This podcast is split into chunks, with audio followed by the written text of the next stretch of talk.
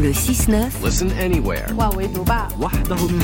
Sur France Inter. La chronique géopolitique. Bonjour Gallagher Fenwick. Bonjour, bonjour tout le monde. Ce matin, Gallagher, vous revenez sur la crise politique majeure au Sénégal, au point que certains parlent de coup d'État. La rumeur courait depuis des jours. Elle est devenue réalité à 14h07 hier samedi le président du Sénégal, Macky Sall, prend la parole à la télévision nationale, allocution solennelle depuis le palais présidentiel à Dakar. Signé le décret 2024-106 du 3 février 2024, abrogeant le décret 2023-2283 du 29 novembre 2023 portant convocation du corps électoral un charabia administratif, mais que les Sénégalais ont parfaitement compris.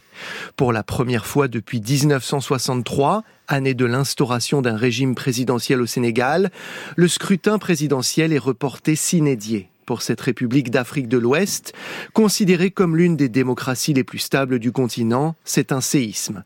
Le sortant Macky Sall ne donne pas de nouvelle date pour la tenue du vote qui devait avoir lieu le 25 février.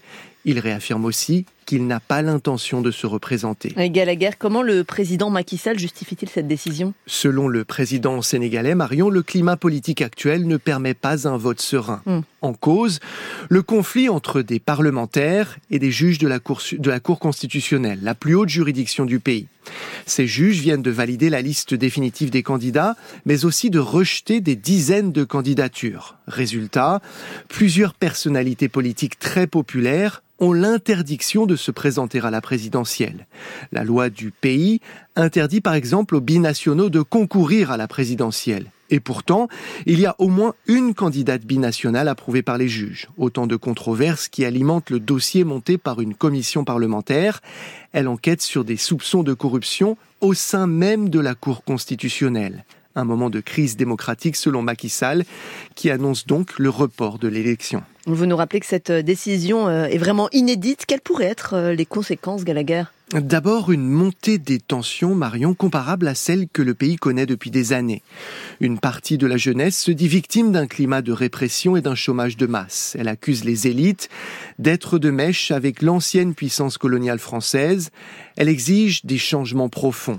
Autant de messages repris par Ousmane Sonko. Il est l'un des principaux opposants au président. Son arrestation en 2021 pour une affaire de viol a déclenché des heurts. Une douzaine de manifestants sont morts dans les affrontements. Condamné puis incarcéré pour corruption de la jeunesse, Ousmane Sonko est de ceux dont la candidature à la présidentielle a été rejetée.